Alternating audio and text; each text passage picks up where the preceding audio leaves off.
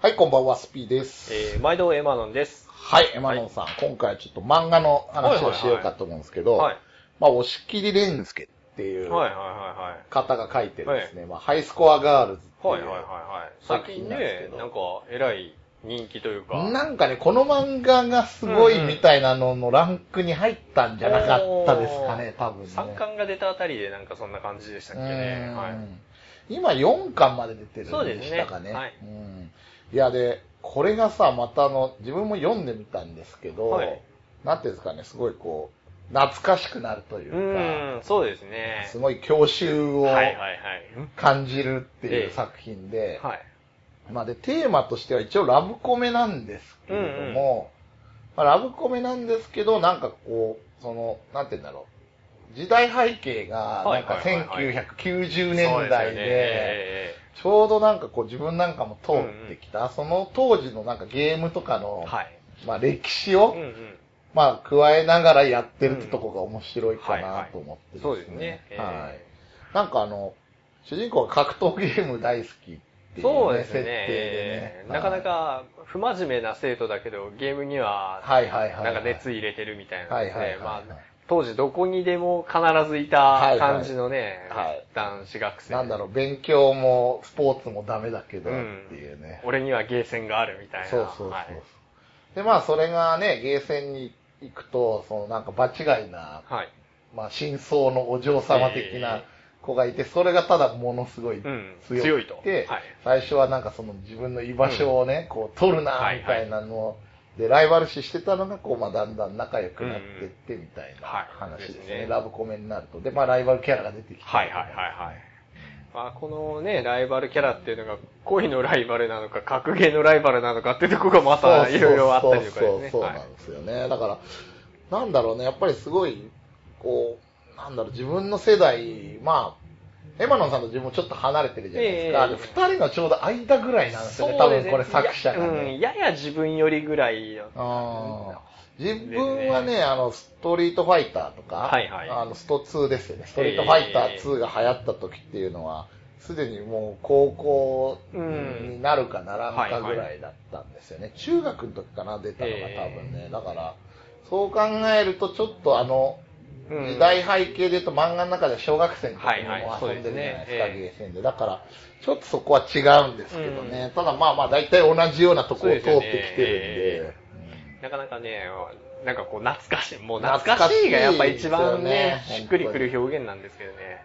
まあ、何なんだろうね、懐かしい、懐かしいっていうね。うんうんただあの人結構いろんな作品書いてるでしょそうなんですよね自分全然知らなかったんですけど。自分は逆にあの、ハイスコアガール結構異端な作品だと思うんですすよね。あの人の作でも品群の中で出は。世作的な部分でまは有あそうですね名になった一個、うんきっかけではあるんでしょ、あれが結構。まあ多分、あの、普段書いてるテーマが結構グロいっていうか、えグロいの？まあ、おどろおどろしい感じの話を書くことが多いんでだ、あんまりね、こう、なんていうの、普通の本屋に置いていいのか、この本は、みたいな。え、そんななの？絵柄から全然想像できないんですけど、結構ね、あの、何でしたっけ？あの、つ、津軽30人殺しでしたっけ？なんか、津山津山30人殺しでしたっけ、はいはいはいはいなんか、ああいうのをテーマにした漫画とかをよく書いてる人なんで、えー、そうなの？うん、だから自分の中じゃそっちが、普通の押切さん。え、あの絵柄でやってんだ。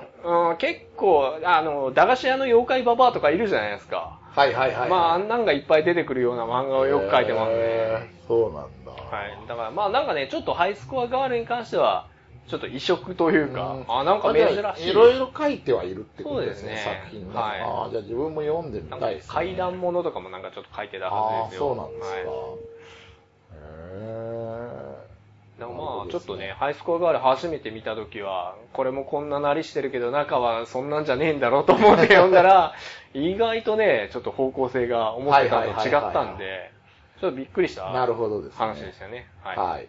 まあじゃあちょっと、えー本編でじゃあ、ええより詳しく、は、はいい語っていきたいと思います。それでは行きます。せーの。福岡、福岡あと、ラジ袋。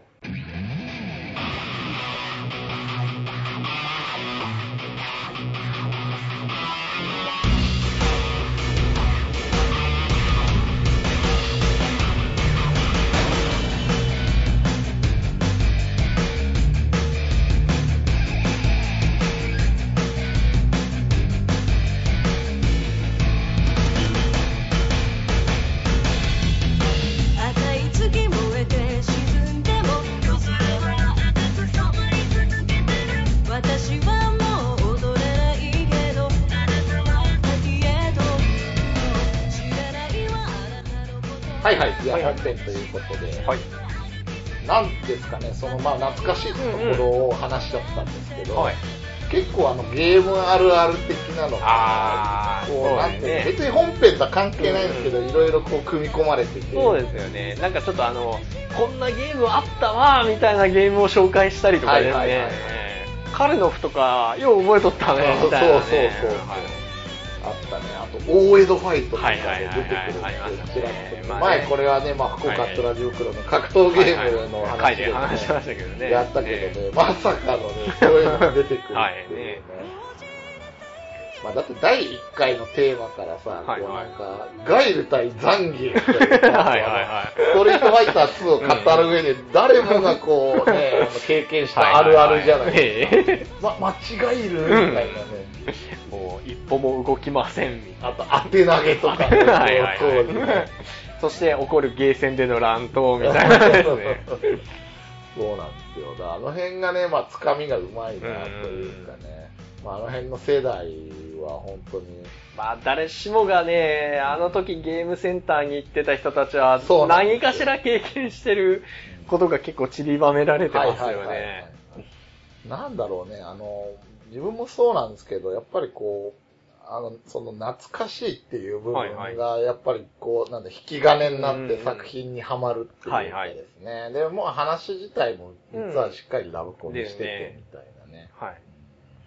なんだろう、もうあるあるネタなんですけどね、まあ基本的にはね。はいはいあるあるネタっていうか、あったあったネタっていうかですはいはいはいはいね。そうそう、それそれみたいな感じもね、うん、だまあ一つの現象として、要はこう自分たちももうおっさんだったなと自分で思ったのは、うんその昔の懐かしい話をあるあるネタとして、こうはいはい。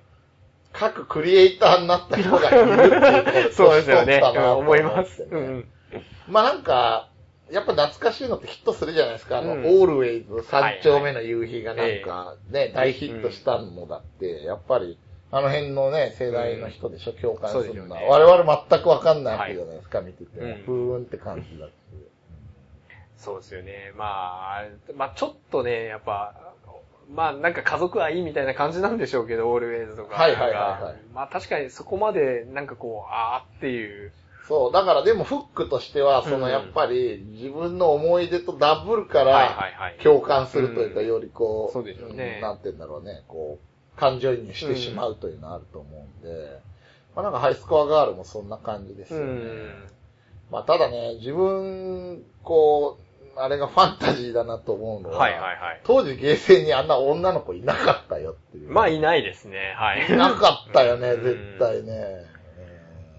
まあいてもね、一人いれば、ししかもあん、いないと思うけどしかも、な。あんな感じの子ではないよ、みたいなね。うん。なんだろうね、ど、UFO キャッチャーとかが流行ってからじゃないの、ゲームセンターにこう、女の子があー来るよになったってそうかそうか。ああ、そういう意味では確かにあの、一貫時点の時代、まあ、いわゆる90年代初頭ですか、うん。にはいなかったですね。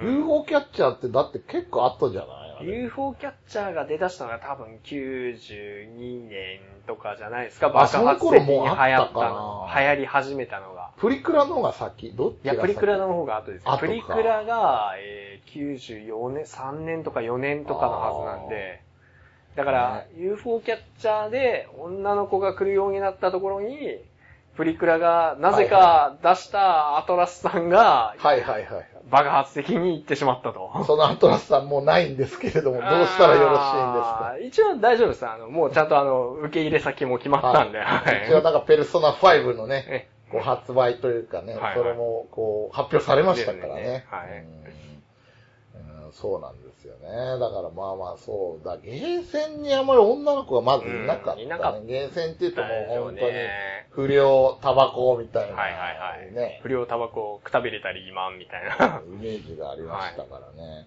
実際自分が高校の時に行ってたゲームセンターも、うん結構一室で、はいはいなんか地下にあるんですけれども、こう、最初にまず100円玉を専用コイン3枚に換金するってシステムで、それでワンプレイできるんで。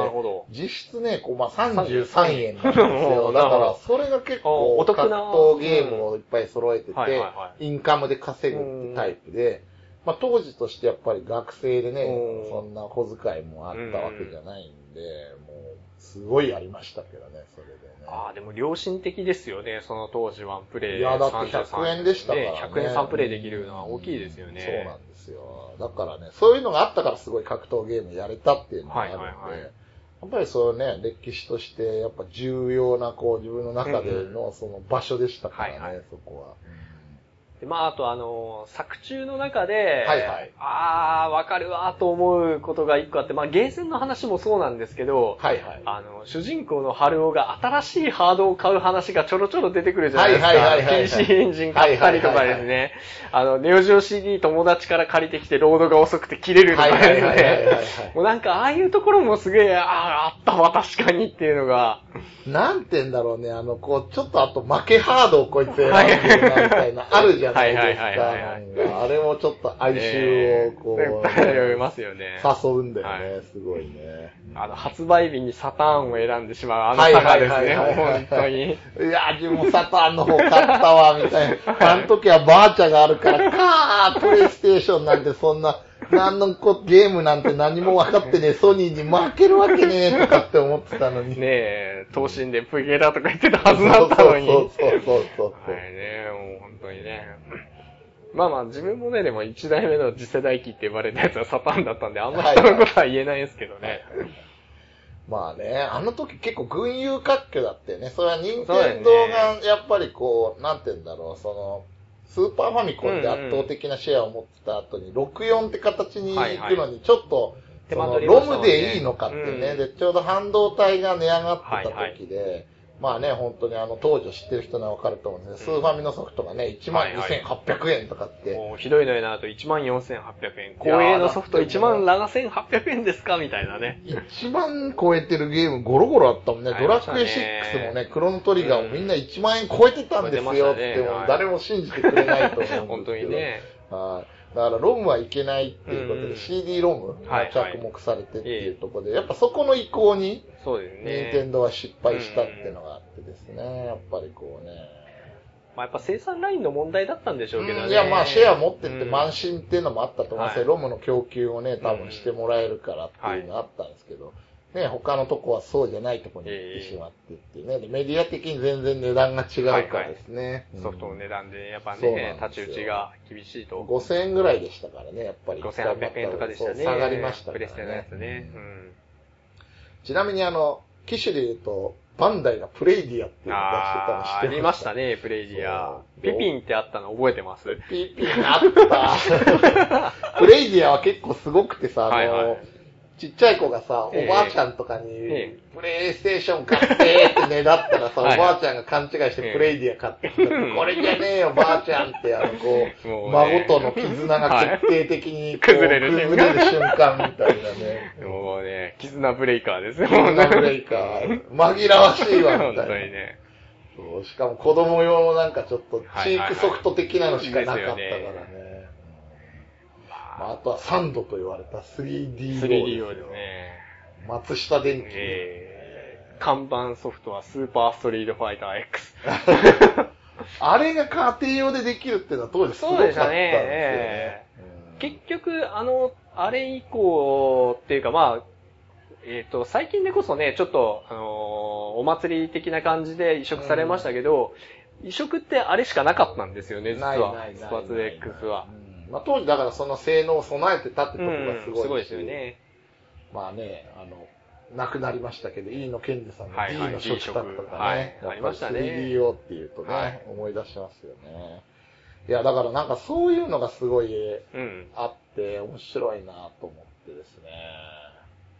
自分ネオジオ持ってたんですよ、はいはいはいはいネオジオ CD じゃなくてネオジオを。あーあの、ハードよりソフトの方がい高やー、多分自分本当に買った買い物の中で一番高かったんじゃないですかね。ネオジオ当時やっぱ4、5万しましたからね。ですね。定価で5万2千円とかでしたもんね。ソフトが1本3万9800円、うん2万9800円とかね。ねもう恐ろしかったですけどね。怖い。ま怖い。あでもね、やっぱ画廊伝説とかね、はいはいサムはいはいはいライスピリッツというね、うんやっぱ当時こう SNK が時代をリードする格闘ゲームで出してたんでね、あれはどうしても欲しくて買いましたけどね。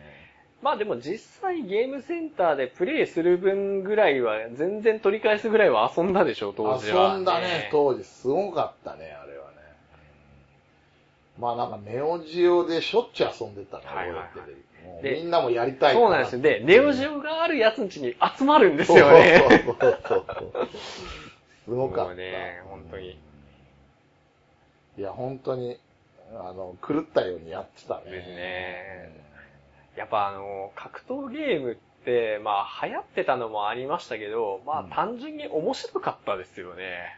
まあ、その、やっぱり対戦っていうね、もう明確に、ねうん今までもその対戦するゲームっていろいろあったとは思うんですけど、そのやっぱり格闘ゲームはね、こう実際にこう殴り合いっていうことでね、こうまああとあの、もう単純に実力だけじゃないですか、プレイヤーの。あまあまあまあのそうですね対戦、コンピューターボードゲームみたいなやつと違ってね、サイコロ振るわ運けじゃない。の要素が入らないですからね。あまあそこがやっぱね、なんかこう、熱かったというか、あったね。ね。昔のゲームって結構運の要素とかあったんですすよね対戦ゲームっていうとね。だからファミコンの頃でいくと、例えばマッスルタッグマッチってあの、筋肉マンのが流行ったけどええ、あれなんかこう、ミート君がボール球ををねどっから入れてくるあれのタイミングとかがあったし、はいはいはい。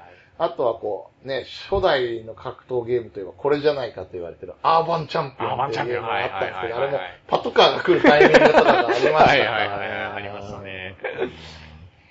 そうですよね。だからまあ、なんかね、あと、ER カンフーじゃなくて、なんでケルナグールでしたっあっけた、ケルナグル、RPG の要素が入ってるでしょ。そうなんだよ。あれも面白かったなったですねなんかでもキャラクターは全員棒人間みたいなやつで特徴ないんですけどね。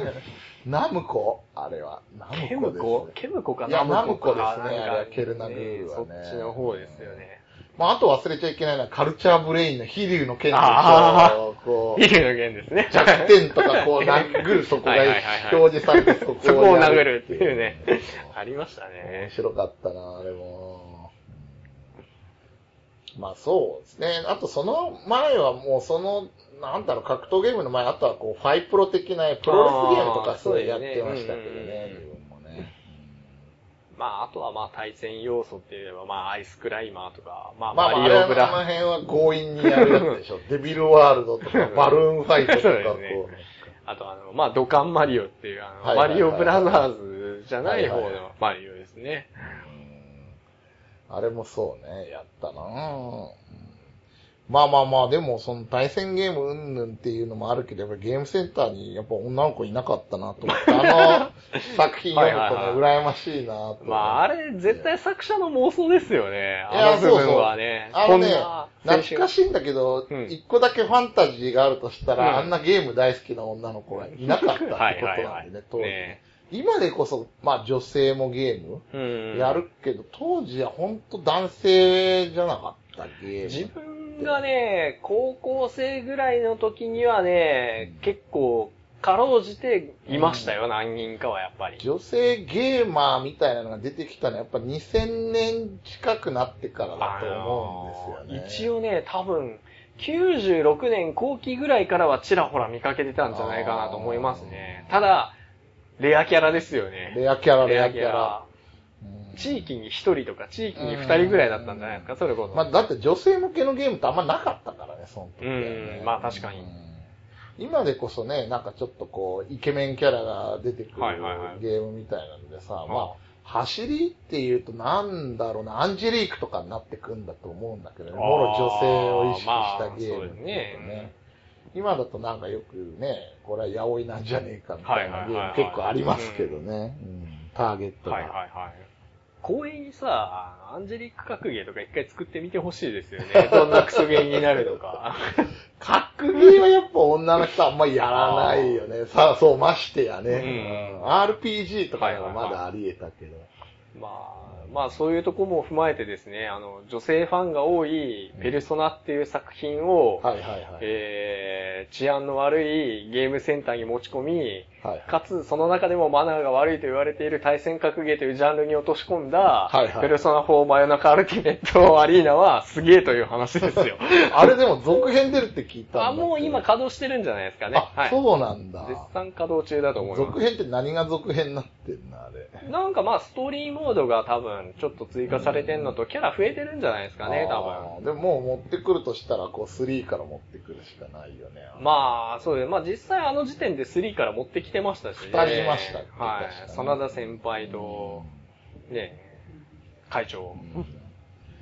まあね、あれもなんだろうね、完全にこう、なんか、カプコンがやってた、ジョジョの奇妙な冒険の、まあ、商法的にはね。そうね、まああの、本体プラスその、うんまあ、いわゆるスタンド的なねはいはいはい、こうペルソナという、えまあ一人二キャラ担当でやるっていうゲームですからねえ。ちょっとビギンバオリ的なシステムで。そうそうそうそうはいそう。ね。だまあちょっとハイスコアガールの話に戻すと、あれどこまで書く気なのかね、作者ね。今なんか高校編になってるでしょ。まあ、社会人になるとこまで書くのか、あどうなんだろうって感じですよね。ーなんかさ、あの、ハイスコアガールっぽいドラマを最近やっててですね。何でしたっけ？ノーコンキッドってやっててはいはいはい。あれもちょっとなんかゲームの、はいはい。歴史的なそうそうそう。のをやってるんでしたっけ？話を混ぜた、なんか実在の実機が出てくるはいはいドラマなんですよね。へえで、まあ、ああいうのやるののポイントとして、うん。やっぱりハイスコアガールズを、じゃあドラマ化とかアニメ化ってした時に、やっぱりカプコンの許可取らないといけないでしょ、ああいうの多分ね。あの、漫画だったらまだ許されると思うんですけど、実機をこう出すとなると、ね。だからやっぱりそういう壁もあったんかなっていうのもあるし、まあやっぱりなんか今、なんだろう、こう、ほら、その当時は、まあ、そういうことなかったですけど、はいはい懐かしい補正でなんかできるのってあるじゃないですか。例えばゲームセンター CX 的な。はいはいはいはい、ありますね。うんあれなんかも、だって最近のゲームをやらずに、うんあえてこうねね今となってみたいなのをやるところに意義があるわけでしょ。はいはいあったあったっていう。うんあそうですね。CX なんかもう、もうまるっきりその感じですね。うそうそう。懐かしさ補正だけでこうね、押していくゲーム。まあね、うん、もうだいぶ見たけど、最近なんかちょっとネタ切れ的なはいはい感じみたいですけどね。もうあんま見てないんですけど、自分も。ちょっと前に、ちょっと前って言っても年単位前ですけど、はいはいなんか東京 MX かなんかでもね、似たようなやつやってて、あやって懐かしいゲームをやるみたいな感じのコンセプトで、声優のね、男声優が二人出てきてて、まあ最近の方がですね、で、まあ二人でだらだ。ちょうど自分と同じぐらいの年代の人たちなんですよね。で、その二人がだらだらゲームをやって、トークをして、まあたまにゲストが来るみたいな、すっげえぬるい番組なんですけど、ぬるい番組だけどでもね、面白いんですよね。あれもなんかわかるな。なんかこう懐かしい補正みたいなの入ると許せるとこあるんだよね。なんかね。で、まあ、またね、なんかちょっと、あ、昔こんなだったなとか、なんかふと思い出してみたりとかもあってですはいはいはいね。ははいい。まあね、そう。だそういう意味ではね、こう、そうなんだよね。自分がドンピシャでね、やっぱそのこうずっと通ってきたのを、はいはい。まあ漫画化してくれてるみたいなとこあって面白いですね。うんそのネタのチョイスといいね、はいセンスが、ああ、だいたい似たようなとこ通ってんな みたいなね。まあまあ、でもちょっとね、また話も進んできてるんで、はいはいはいまあね、高校ね、もう修学旅行って2年生までは来てますんで、そうなんだよね。次がどう進んでいくのかちょっと気になるところじゃありますけどね。ヒロイン的にはあの二人で行くのかね、ずっと。もうあれ以上出しようがないでしょう。まあ、第ゲーセンに、3のキャラ作ってもああゲーセンにそんなに女はいねえよっていうツッコミが増えるだけですよ、本当に。ね。うん、まあまあまあそうだよね。うんえ、まあでもあの片方の、後から出てきた方の彼女は、あれでしょ別にゲーム好きじゃなかったんだけど、主人公に興味持って気引くためにゲームやり始めたらめちゃめちゃ上手くなっちゃったっていうことだから。まあ、天才的なプレイヤーだったっていう、よくわからない設定ですよね、はいあれも。そうなんですよね。なんかまあ、そのうちゲームで決着つける話になりそうな感じの展開見せてますけどね、ね今の段階で。はいはいまあどうなることやらって感じですけどね。まあ、ああの漫画に関しては正直先が全く読めないですよね。あー。なんかもうちょい早く終わんのかなと思ってたら、はいはいはい。結構その成長とともにゲームの歴史も描いていってるから、結構長くなるのかなと最近は思ってね。うん、終わったら話しようかなって思ってたんですけど、まだ当分やりそうな雰囲気だからなそうですね。で、まあね、そのなんか内容にそんなにこう、なんだろう、こう、語る部分っていうと失礼なんだけど、やっぱりあの、ね、懐かし補正って最強だよなって話がしたかったんでですね。まあ、ストーリー的にはね、もうあの、王道のラブコメなんで、ラブコメですからね、はい。まあ、そこは安心して読めるっていうのをまた加えていいですよね。あの、母ちゃんとかがいいキャラはいはいはいはい。忍者的な動きをする母ちゃんでしょ。サブキャラ熱いですよね、あの、友達とかね。あ友達もいいのがいるんで、ね、クラスメイトの、あの、気持ち悪い女とかですね。はいはいはいはい。あとなんかあの、親友のイケメンのやつとかも、なんか残念なイケメンですね。やたらこう物分かりがいいっていうか、すごいさ。まあ、なかなかね、そういうとこも含めてね、かなり面白いですよね。そう。なんかだから、ね、最初もっとこう、なんかちびまる子ちゃん的なイメージで俺見てたんだけど、あれもちょっとちびまる子ちゃんも、要は作者の桜桃子のその、静岡時代のやっぱ小学生の頃の話なわけじゃないですか。で、まあ懐かし補正で見る番組でしょ？だからなんかそういうイメージで見てたんだけど、まあまあやっぱりね、やっぱゲームって題材が入った方がね、やっぱりちびまる子ちゃんとかサザエさんだとさ、ちょっともっと古いじゃないですか、結局。我々にしてみたら。確かに。もうだから、それこそ三丁目の夕日、オールウェイズとの、そうですね。あの、まあ、ハイスコアガールズの間でしょ。ですよね。あれでも、どこまでさ、引っ張れんのかね。なんか、そのほら、携帯もスマホも、パソコンも出てこない世界観に違和感が出てくるのどの辺なんだろうみたいに思って。ああ。例えばさ、あれ、三河屋さんみたいなキャラいるじゃないですか。でももう酒屋潰れて、ディスカウントとかでお酒買うから、あんなこう、持ってきてくれるご用気の酒屋ほとんどないよみたいなさ。まあ、どうなんでしょうね。まあ、でもあの年代から行くと、多分高校卒業したあたりぐらいからちょこちょこ携帯が出てきてもおかしくないかなぐらい。ああ、じゃないかな。かまあでももう、その先は書けないわけだけどね。うん。だからさ、その、あれに比べたら新しいとされるさ、クレヨンしんちゃんとかも、はいはいいつかはこう、古くなるわけでしょ。そうだよね。ね。あれなんか比較的新しいけど、うん、あれも作者がやっぱ亡くなられてるから、そうするともうそこで止まるじゃないですか。うん、まあ、その辺はね、やっぱ懐かしい作品のこう、難しいところですよね。どうすんだね。ドラえもんとかもそうじゃないはいはいはい、はい。もう、普通に日常にドラえもんの道具の延長みたいなのとか出てきたら 秘密道具じゃなくなるじゃないですか。確かにね。サザエさんだってね、怖いよね、なんか。船、スマホを買うみたいなの出ちゃったらどうしようね。ああね。波平ブログ炎上するみたいな。ああ、それは面白そうですけどね、逆にね。そう。長谷川町子もびっくりだよ。あの世でびっくりみたいなね。そうなんですよね。まあまあ。ハイスコアガーラーでもなんかそういう意味では。うん。まあなんかもっとああいう題材の誰か書きそうでなかなか。平野幸太がやるかなと思ってたんですけどね。はいはいはい、まあ、ちょっともうちょっと、こう、ダークな感じの話はいろいろ書いてますけど。平野幸太も書いてなかったっけなんかあの、そのゲームショップの店員話みたいなやつはちょこちょこ書いてて、あれもあるある系なんですよね。ゲームあるある系って言うとね、自分なんかあの、こう、片山正幸はい。あの、麻雀漫画描いてる人いるじゃないですか。はいはい、あの人が描いてたあの、大トロクラブとか大好きですね。あの、ゲームあるある。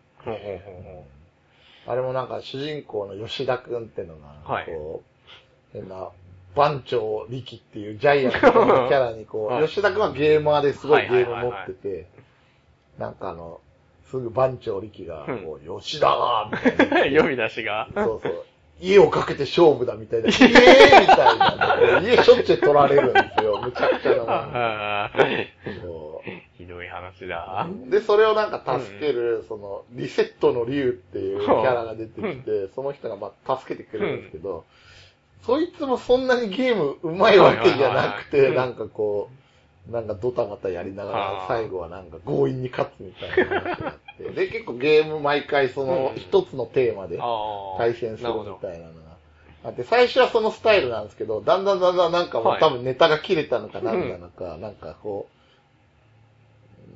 なんか毎回こう、まあ要はリセットされる系の話なんで、なるほどね。なんかその世界観でこう、なんかキャラを割り振って、なんかゲーム話してたりとかっていうのをやってたりするんですよね。そういうのがもうくだらなくて面白かったんですけどね。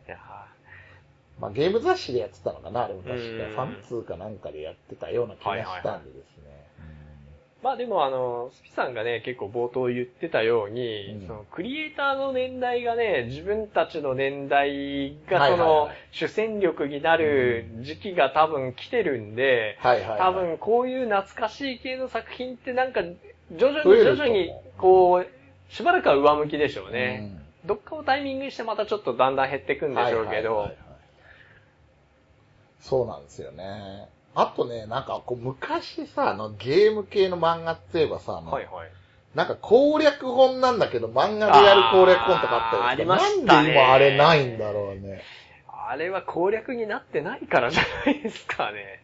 あーまあ一つは、やっぱり昔ってグラフィックが貧弱じゃないですか。はいはいはいはいだから、漫画化されることで、あ、こんな感じなのはいはいはいね、みたいな、イメーこう、すごいイメージがね、あっての、こう、コミカライズの意味があったんですけど、最近リアルだから、それをじゃあ漫画にすんのって逆に書き込むの大変だよ、みたまあ、いな。極端な話、画面のスクリーンショット載せときゃ終わる話になっちゃってますね。そうなんですよねだから、、昔は、あの、ドラクエの攻略本とか、はいはいはい。サガとかロマンシングサガの攻略本って、はいは必ず武器とか防具とかのイラストが載ってる攻略本ありませんでした。あった。公式ガイドブック的そうそうそうそう。なんだよ、公式って。要はあれなんでしょ、こう、あの、アスキーが作ってるんじゃなくて、スクエニックスのう ん方が出してます、みたいはいはい。はないのとかがあってそうなんですよね。設定とかも載っててね。だまあそういうのがね、最近ないのは確かにちょっとまあ、はいはいはい。ググラフィックの問題っていうのはありそうな気がしますよね。なんかこう、危ないビキニとかあったりしたはいはいはいはいはいドラクエのどんなんだろうとかさ、はいはいちょっと子供の頃ビキニの定義がわかんなくてさ はいはいはい。こう、あの、どんなやつなのとかって思ってさ、その、なんかあの、公式ガイドブックとか見たらさ、ええ。なんかあの、なんて言えばいい今で言うさ、なんかこうあの、こう、胸のこう、まあ、ブラジャーに当たる部分あるじゃないですか。あれがもうなんかこう、紐がピーンってあるだけみたいな、あの、こう、はいはいはい。なんか乗っててこれは違うだろうみたいなのをちょっと感じたはいはいはい。乳首しか隠れてないじゃないかみたいな、確かにねあ、僕はもっと刃物とかついてんのかなと思った瞬間もありましたけど、危ないか、そっちの意味もね。う んあれはどういう意味なの？見えそうで危ないってことなんかまあそうなんじゃないですかね。かあの公式ガイドブックを見るにつけ多分そういうことだと思いますけどね。な。結構なんか解釈がいろいろね、ええあって面白いんありますよねですよね、ああいうのもね、なんか。はやぶさの剣とかさ、はいはいはいはいどうなってんだみたいな。あの、歯が2枚ついてるみたいな。2枚刃で2回攻撃いや、みたい実な際は違ったような気しますけど違いね。ますようんそう。なんかそういうの面白かったですね。はいですねうんそうね、まあまあ。なんかだから、またね、こう、そういう意味では次の世代になったらね、うんうんもう今度また、生まれた時からゲームとかあったりするわけじゃないですか。だからそこだとまた考え方とか違うじゃないですか、多分ね。携帯のゲームもはいはい。あるあってわけですから当然という。あって当然の人たちの、またその、その人が懐かしいって思う、はいはい。うん漫画とかも多分出てくるんでしょうけどね。あまだしばらくは、まあね、いろんなうん作品も読めるでしょうから、懐かしい系はね。はいはいはいはい。まあ、ハイスコアガールもね、どうなんだろうね。あの、俺、後から出てきたヒロインの方がぶっちゃけ好きなんですけど。おー、えっ、と、なんで、こもえちゃんでしたっけ？名前忘れちゃいましたけど。俺も忘れちゃった。酒酒屋の娘。酒屋の娘まあ、多分現実的にはね、あっちの子の方が可愛いですよね。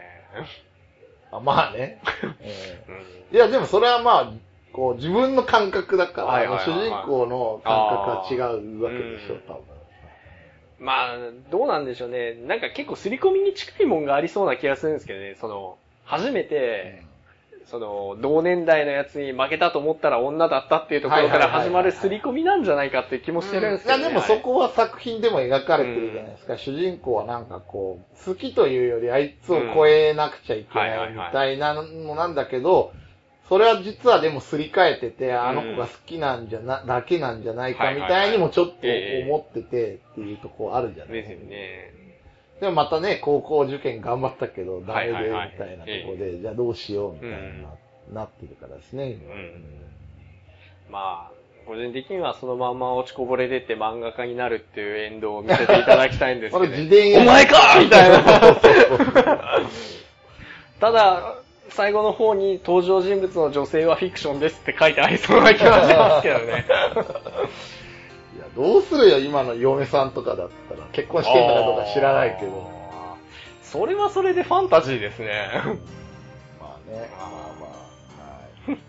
まあ、あんだけちょっとね、あのヒロインが超無口で、超金持ちみたいな設定じゃないですか。はい。あれはさすがにファンタジーやと思いますけどね。うん、まあね。じゃないか、夢を見ても。